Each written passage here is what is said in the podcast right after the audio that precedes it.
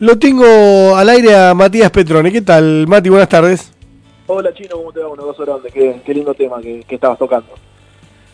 Sí, sí, sí. Sí, te, tratamos de, de, marcar eh, la agenda como lo hemos hecho con, con este tema de, del estatuto que, que, mañana seguramente se apruebe.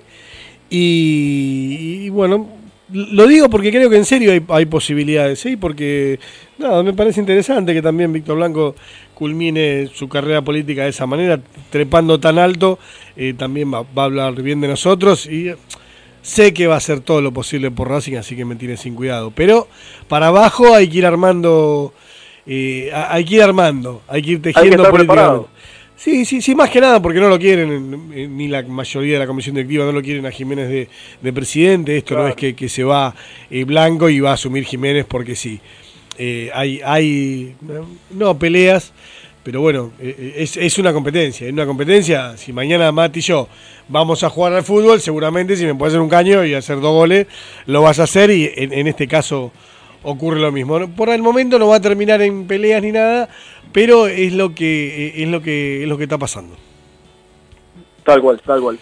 Bueno, a ver, eh, te noto que estás estás a full con el, el, tema estadístico y más que nada me gustó que antes del ya ya venías anticipando con, con algunas notas para identidad esto de que ¿cómo te estás pensando un poco más en el rival?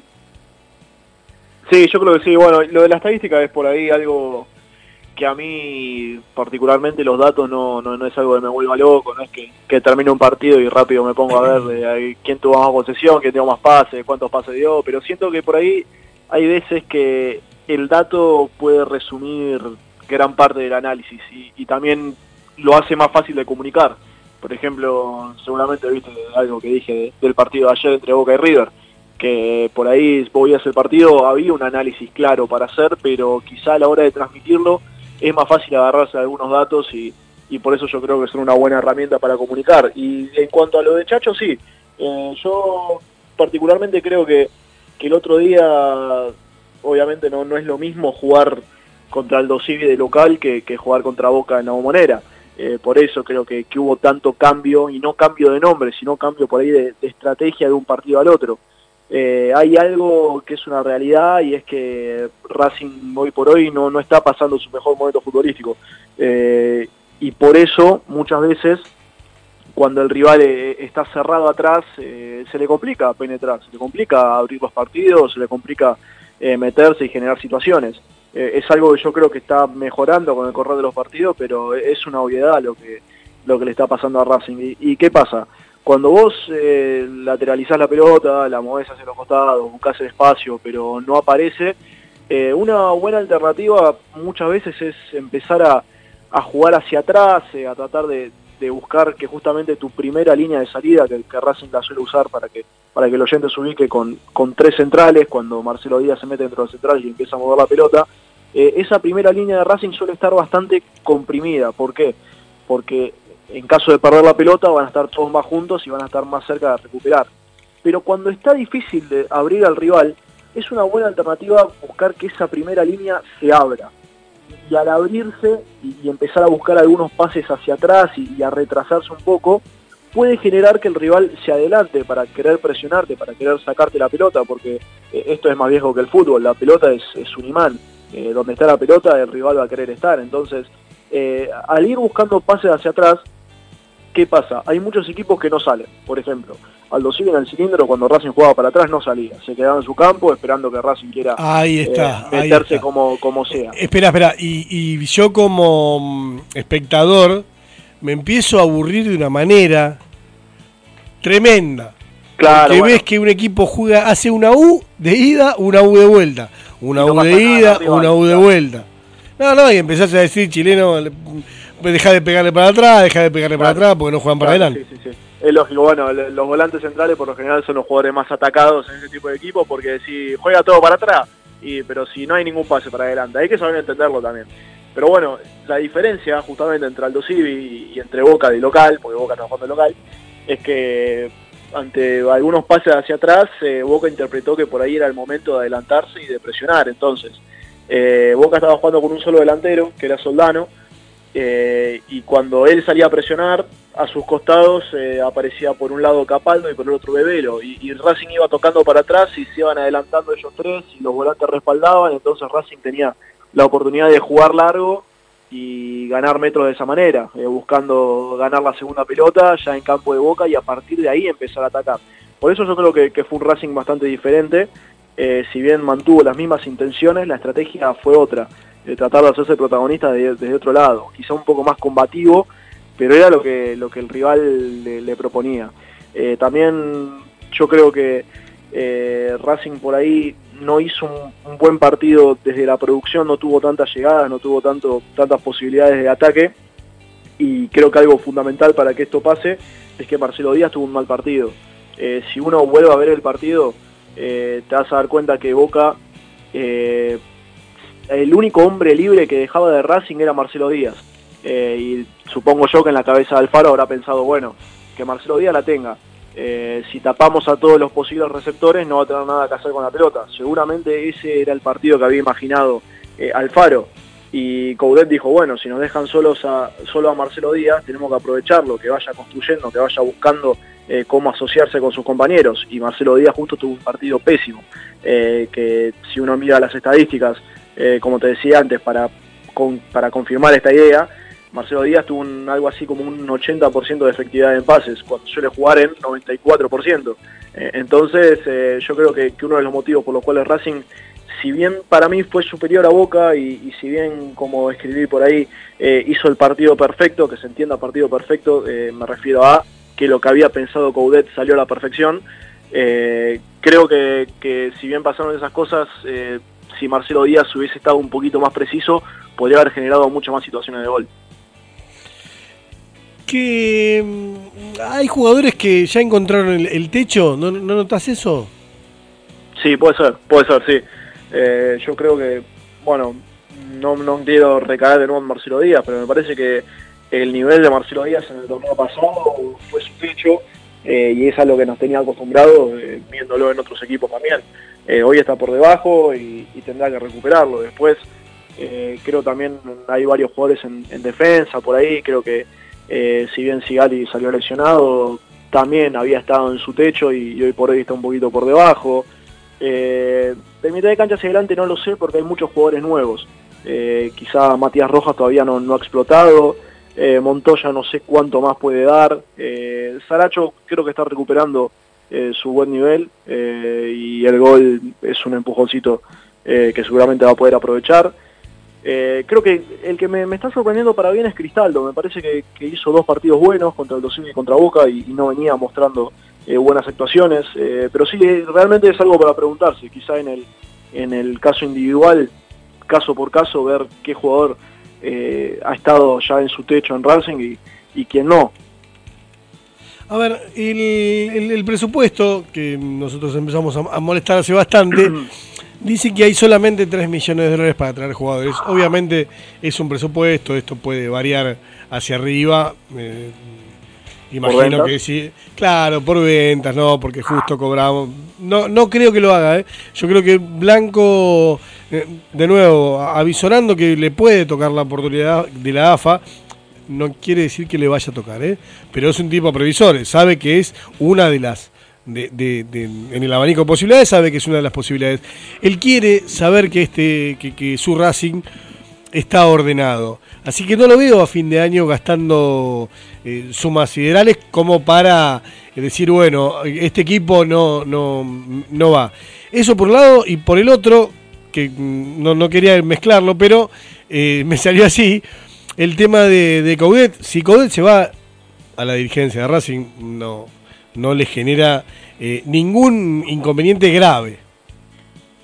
No, no, no, no debería generar inconveniente grave. A ver, sí es un inconveniente siempre tener que ir a buscar un, un entrenador.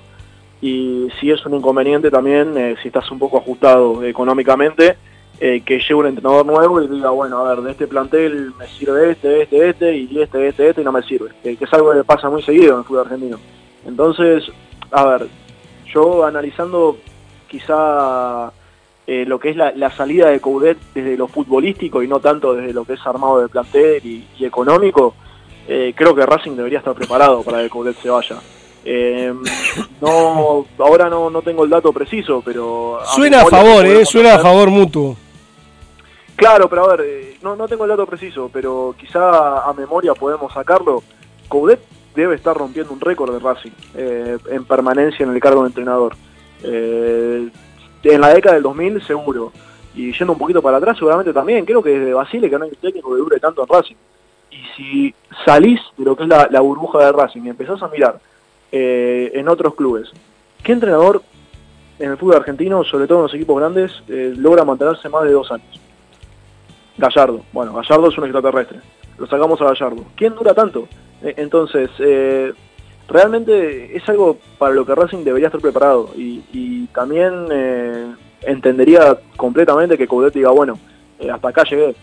porque para el cargo del entrenador casi siempre es el que paga los platos rotos de todo. Entonces, eh, al haber tanto desgaste y, al quizá no, no, no, saber o no poder eh, reinventarse permanentemente, que creo yo es lo que requiere eh, un entrenador para poder permanecer tanto, y es obviamente River casi siempre es buen ejemplo de todo, y me parece que Gallardo en este caso el ejemplo es ese, que, ha logrado reinventarse y ha logrado mostrar muchas caras a lo largo de todo su ciclo.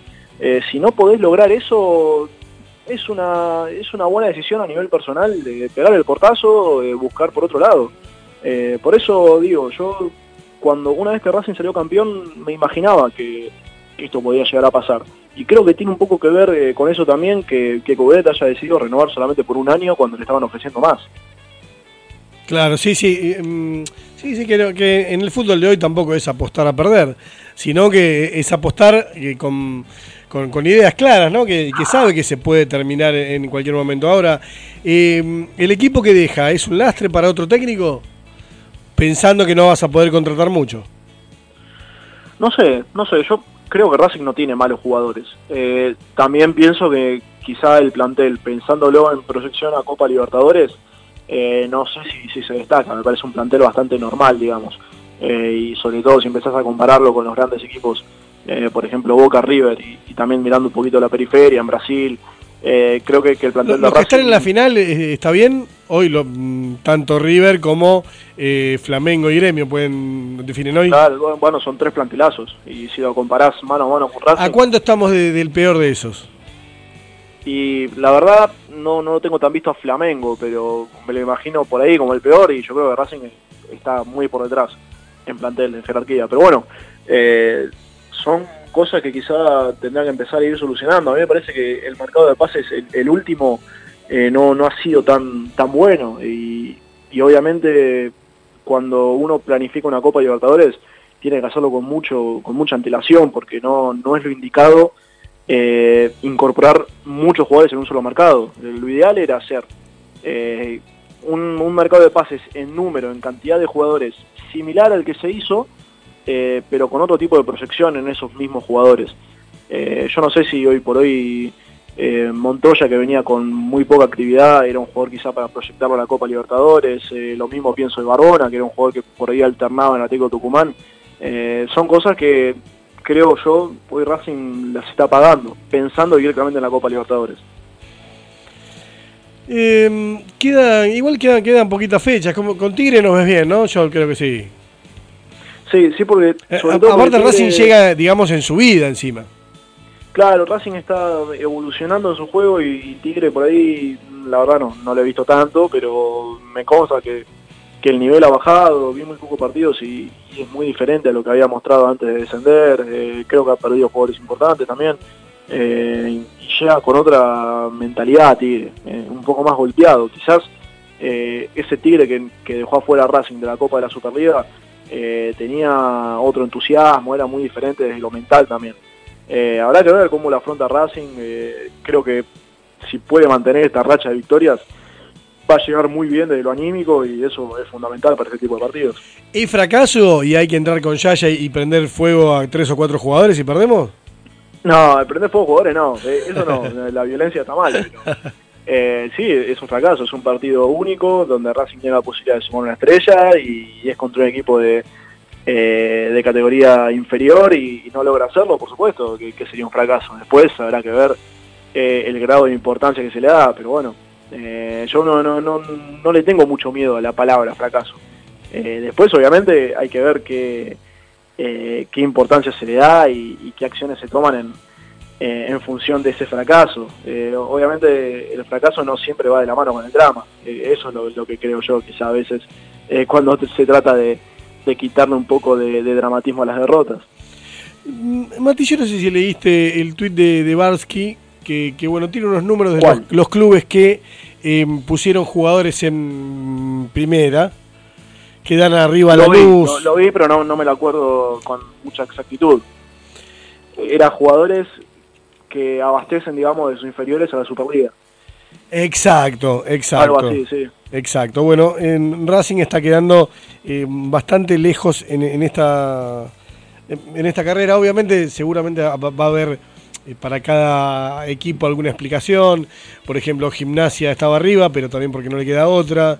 Eh, Lanús no, porque es como proyecto. Por lo tanto, si bien eh, las posiciones representan algo, tampoco son categóricas a la hora de, hacer el análisis. Pero sí podríamos hacerlo interno y decir eh, qué, camino difícil que está recorriendo Racing en ese sentido, ¿no? Que poco espacio empieza. Fíjate que el otro día cuando... Mm, y pone a Martínez, yo en un momento te pones contento porque decís, bueno, este pibe no, no, jugó nunca eh, en Racing. Pero también por otro lado decís, para ¿cuándo vamos a empezar a, poner nosotros a los pibes y decir, bueno, listo, que, que queden y ya, no, que sean proyectos cortos, sino que decir, bueno, en dos años o en un año y medio, después de Libertadores y seis meses más, cinco del plantel tendrían que ser o cuatro, tendrían que ser de, de, inferiores. ¿No, no, no eso, ¿Eso no está siendo muy lento el proceso?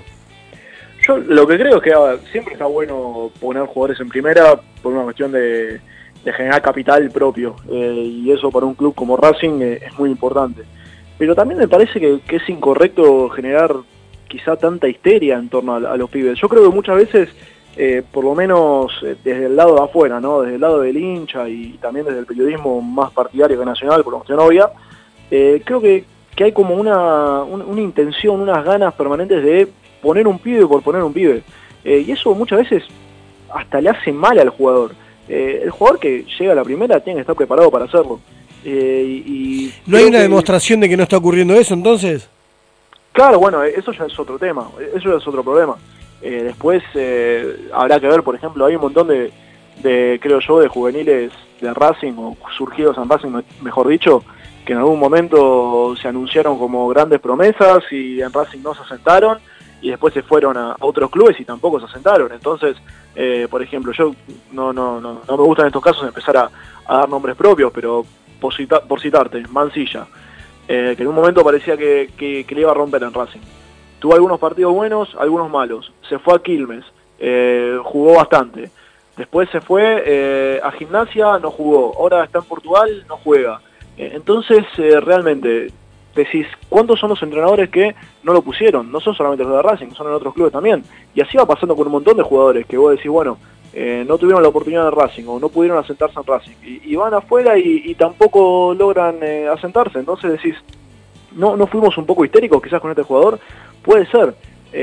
yo creo que lo, lo ideal en estos casos es que la gente que realmente está capacitada eh, sea la que decida cuándo un chico va a jugar en primera y cuándo no. Y también eh, a mí no me parece una tragedia que los jugadores formados en Racing no jueguen en Racing.